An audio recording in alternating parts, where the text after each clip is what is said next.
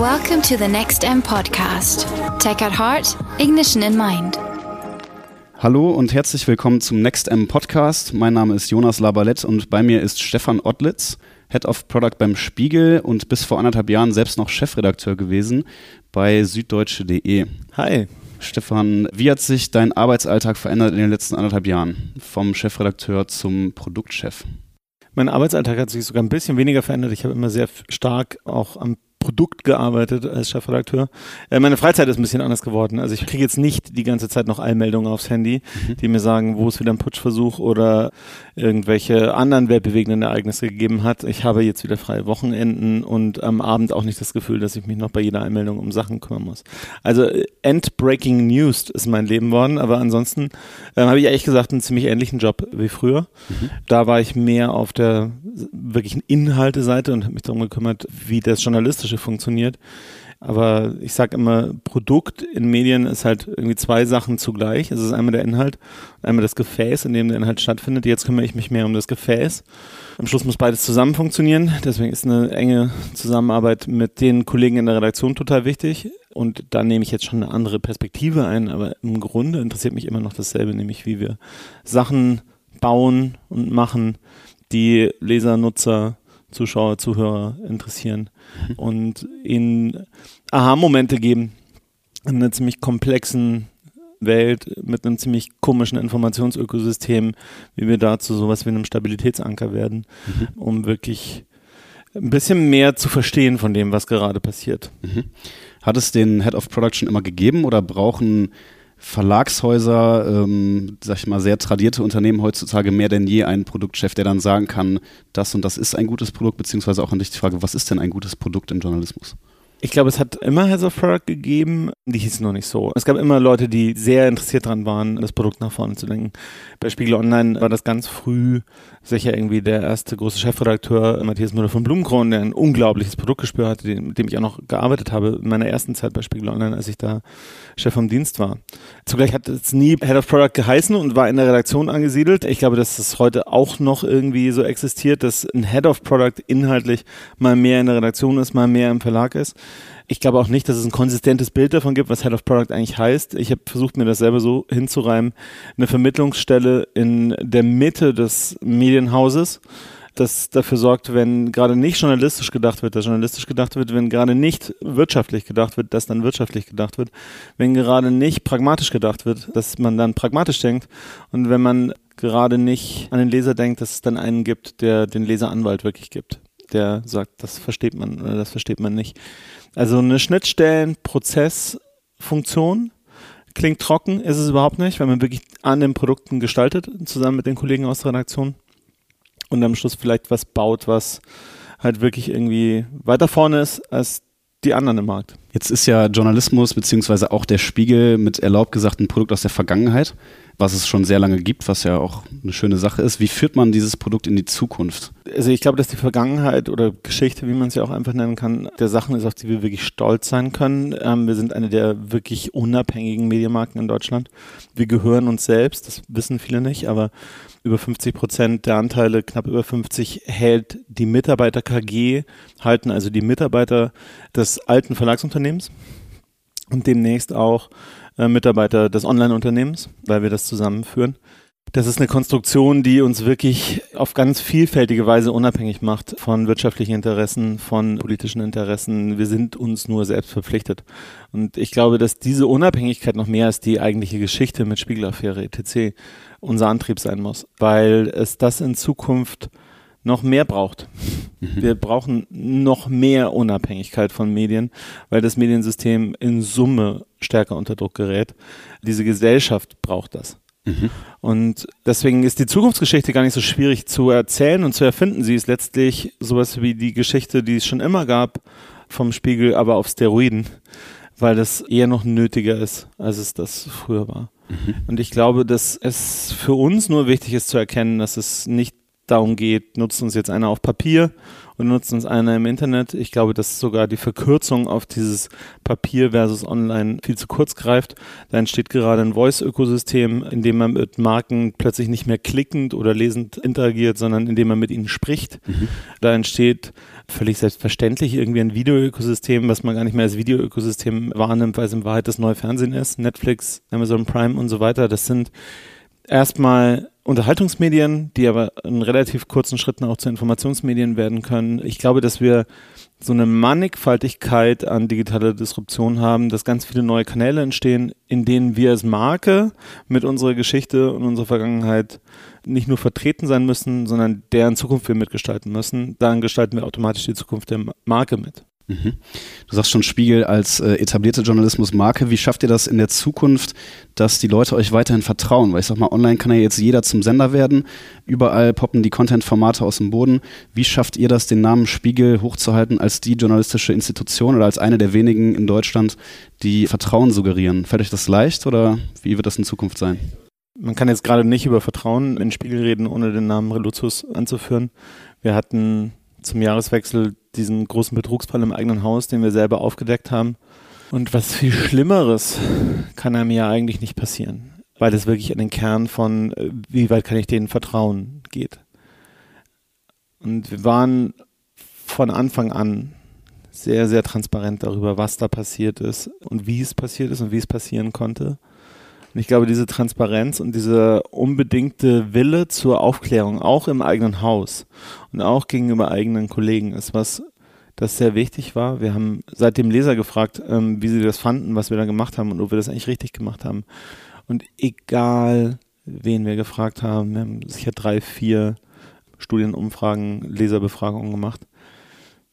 Es kommt immer raus, wenn ihr mit dieser gleichen Härte gegen euch selbst auch gegen andere vorgeht und umgekehrt, dann ähm, macht ihr das, was wir vom Spiegel erwarten. Ich glaube, der Spiegel ist die Marke, die unbequem sein muss und die genau hinschauen muss und von der ich mir dann aber auch gerne sagen lasse, was eine Nachricht und ihr Kontext ist, wie ich was zu verstehen habe, nicht im Sinne von, ich diktiere dir jetzt, wie du es zu verstehen hast, sondern im Sinne von, ich gebe dir alle Fakten mit, damit du es einordnen kannst. Mhm. Und das gepaart mit einer Hartnäckigkeit und einem Biss, den wir eben durchaus auch gegen uns selbst richten, wenn es dann nötig ist, ist, glaube ich, was, was sehr essentielles, damit wir langfristig unter all diesen verschiedenen Informationsbits und Bytes, die es gerade in der digitalen Zeit gibt, durchdringen und zu einer Adresse werden, wo man halt hingeht, wenn man wirklich wissen will, was gerade wichtig ist. Mhm. Finde ich gut. Also Thema äh, Vertrauen abgehakt. Anderes Thema ist die Wertigkeit. Nämlich jede journalistische Leistung, die ich als Nutzer wahrnehme, hat ja mir gegenüber eine gewisse Wertigkeit. Und jetzt stelle ich einfach mal eine These in den Raum. Es gibt diese Generation, die verloren ist, was Wertigkeit angeht. Also die Generation, die es gar nicht gewohnt ist, für Content, für journalistischen Content zu bezahlen. Frage an dich, gibt es diese Generation? Und wenn ja, wie kann man die retten und denen beibringen, dass hinter eurer journalistischen Arbeit ja wirklich Leistung steckt, die irgendwie auch refinanziert werden muss? Ich würde nicht sagen, dass die Generation verloren ist für die Wertigkeit. Sie haben nicht natürlich gelernt zu zahlen für Informationen im Netz. Zugleich haben sie aber schon auch gelernt, an anderer Stelle zu zahlen für Unterhaltung im Netz oder auch für Informationen sonst wo. Entsprechend halte ich sie gar nicht für verloren. Ich glaube, wir haben eher ein bisschen den Fehler gemacht, dass wir gar nicht einfach und simpel gesagt haben, das Ding kostet, was wir hier machen und wir würden echt gerne Geld von euch haben, damit wir das weitermachen können, was wir tun. Also das war, glaube ich, der Fehler. Zugleich haben wir es ja jetzt gemacht. Seit einem Jahr gibt es Spiegel Plus, unser digitales Bezahlangebot für Spiegel Online. Und ehrlicherweise, die Leute kommen in so regelmäßiger und hoher Zahl zu uns und interessieren sich erst für ein Probeabo und bleiben dann dass ich sagen würde, die haben es schon verstanden, dass das was kostet, dass das was wert ist. Und das ist genau die Generation und Zielgruppe, ne, über die wir hier reden. Ich mache mir seitdem auch deutlich weniger Sorgen, dass wir ein Geschäftsmodell finden können für uns. Das ist das langfristig und nachhaltig trägt. Wir werden, denke ich, in den nächsten fünf Jahren auf jeden Fall in eine Pari-Pari-Finanzierung zwischen Anzeigen und Lesern kommen und sind da jetzt so zwischen 25 und 30 Prozent. Das wird wachsen, auch weil der Anzeigenmarkt eher schwieriger wird. Und ich glaube, es ist für uns tatsächlich alternativlos. Wenn wir aber das vergangene Jahr Revue passieren lassen, es ist auch absolut schaffbar. Der Spiegel ist für viele seiner Leser eine so starke Marke, dass sie auch bereit sind zu investieren in die Qualität dieser Marke.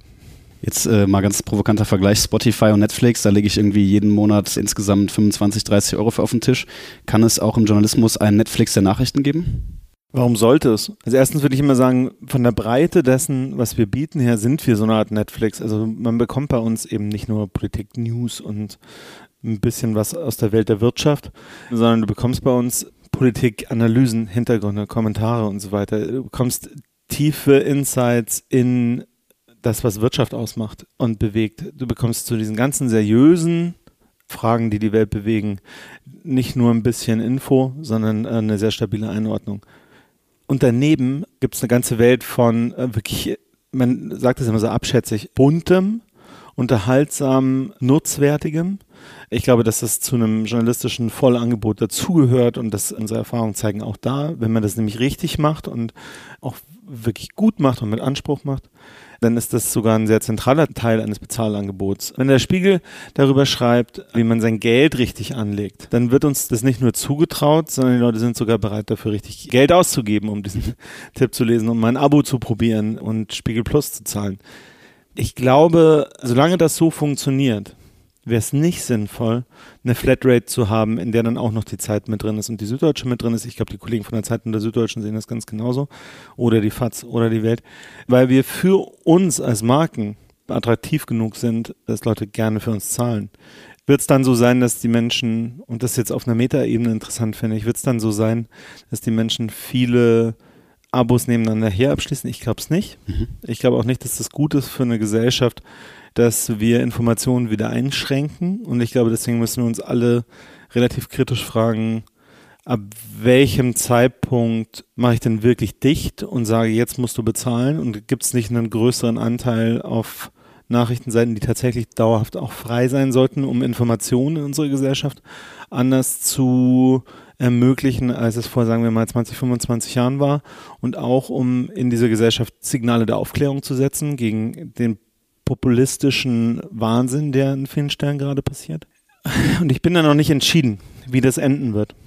Es kann sein, dass es für uns nur sinnvoll ist, wenn wir weiter die Nutzung von Spiegel Online erschweren für Leute, die nicht bezahlen. Mhm. Es kann auch sein, dass unser Modell so wächst, dass wir sagen, wir werden immer einen signifikanten Teil unseres Angebots frei lesbar haben. Wir werden es nur rausfinden, indem wir probieren. Und ich glaube, es wird jeder Marke so gehen, wofür wir nur alle eintreten und kämpfen müssen, ist, dass es möglichst viele journalistische Marken in Deutschland schaffen, sich dauerhaft unabhängig zu finanzieren.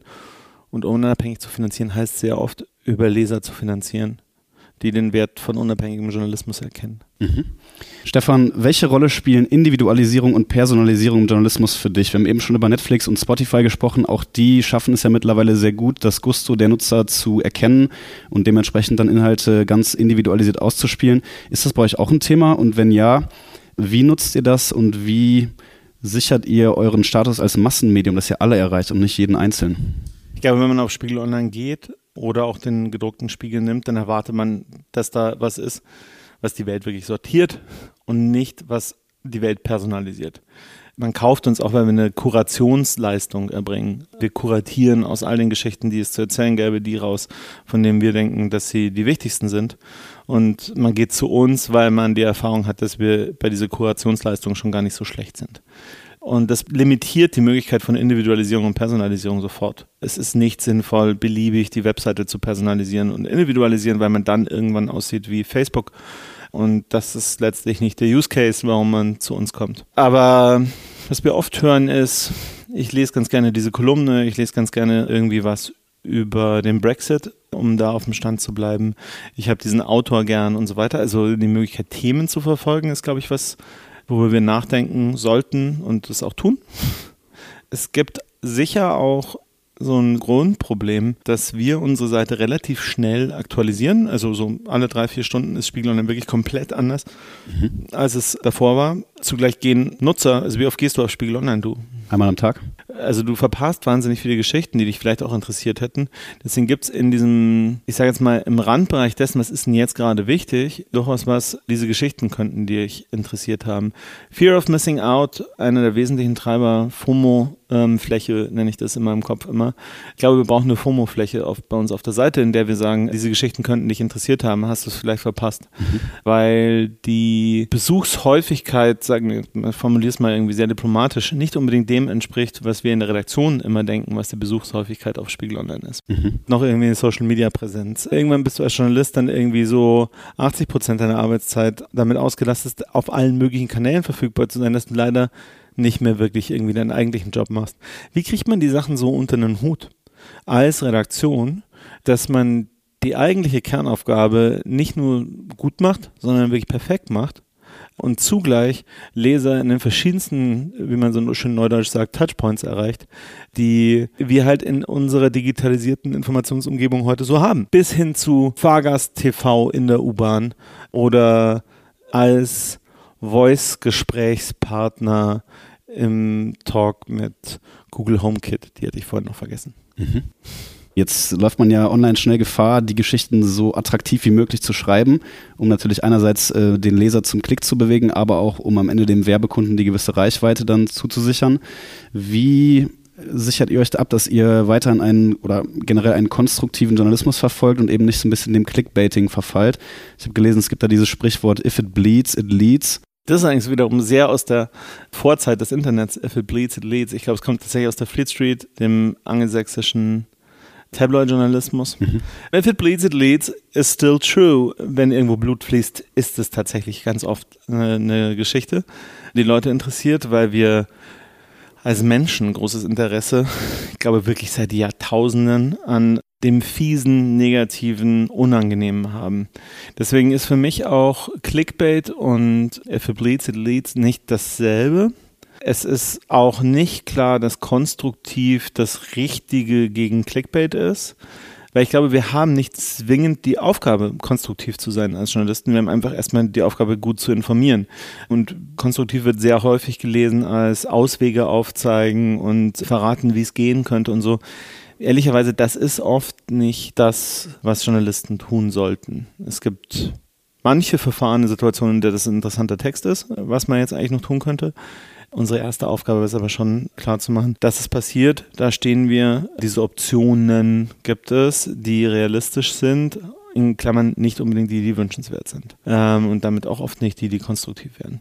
Der Brexit ist ein sehr gutes Beispiel dafür. There's a lot of blood and there's, it's leading a lot of times and there's no constructive thing about it. Mhm. Äh, und unser Job ist es letztlich nicht für die Briten einen Ausweg zu suchen. Ne? Heißt, wir müssen uns nur klar machen, dass wir unseren journalistischen Urwerten folgen, nämlich diesem klaren Anspruch, sauber über das Geschehen auf der Welt zu informieren und es einzuordnen und es mit so viel Kontext zu versehen, dass man wirklich versteht, was da passiert. Dann aber ist es auch schon gut getan und wenn wir dabei noch glaubwürdig bleiben wollen, dann sollten wir eine Überschrift drüber setzen, die nicht ist. Diese sieben Fakten werden sie verblüffen oder was dann passierte im Brexit, werden sie nicht glauben, weil das macht einen sehr schnell sehr unglaubwürdig und glaube ich haben die Leser inzwischen auch raus, dass es irgendwie substanzbefreit ist. Stefan, abschließend die letzte Frage. Was wäre dein Lesetipp für uns? Wie inspirierst du dich und welcher Empfehlung können wir folgen? Was liest du momentan? Ich habe tatsächlich gerade ein Buch fertig gelesen, Tipping Point von Malcolm Gladwell, der übrigens einen ganz tollen Podcast hat, den ich jedem nur äh, empfehlen kann, Revisionist History. Toller Free-Podcast, aber englische Podcasts können sich halt so auch gut refinanzieren, indem sie global gehört werden, den empfehle ich. Das Buch geht darüber, wann Dinge Tipping Points erreichen. Also, wie könnte man es als Gesellschaft schaffen, das Rauchen unter Kontrolle zu kriegen? Ich verrate nicht zu viel. Es wird auseinandergenommen, wie manchmal sehr kleine Dinge und kleine Veränderungen, wenn sie denn richtig vermittelt und richtig viral gestreut werden, plötzlich Epidemien auslösen können, nicht nur im negativen Sinn, sondern eben auch im guten, wie Rauchen aufhören oder Selbstmorde in Mikronesien verhindern. Falls das Trigger genug ist, dieses Buch gerne lesen, habe ich von unserem Personalchef der da auch für den einen oder anderen Print-Online-Prozess, glaube ich, Insights über die Möglichkeit zu Tipping Points bekommen hat. Ich glaube, das ist ein spannendes Ende. Inspirierende Tipps von Stefan Ottlitz, Head of Product beim Spiegel im Rahmen des Next M Podcast. Vielen Dank für das Gespräch. Vielen Dank.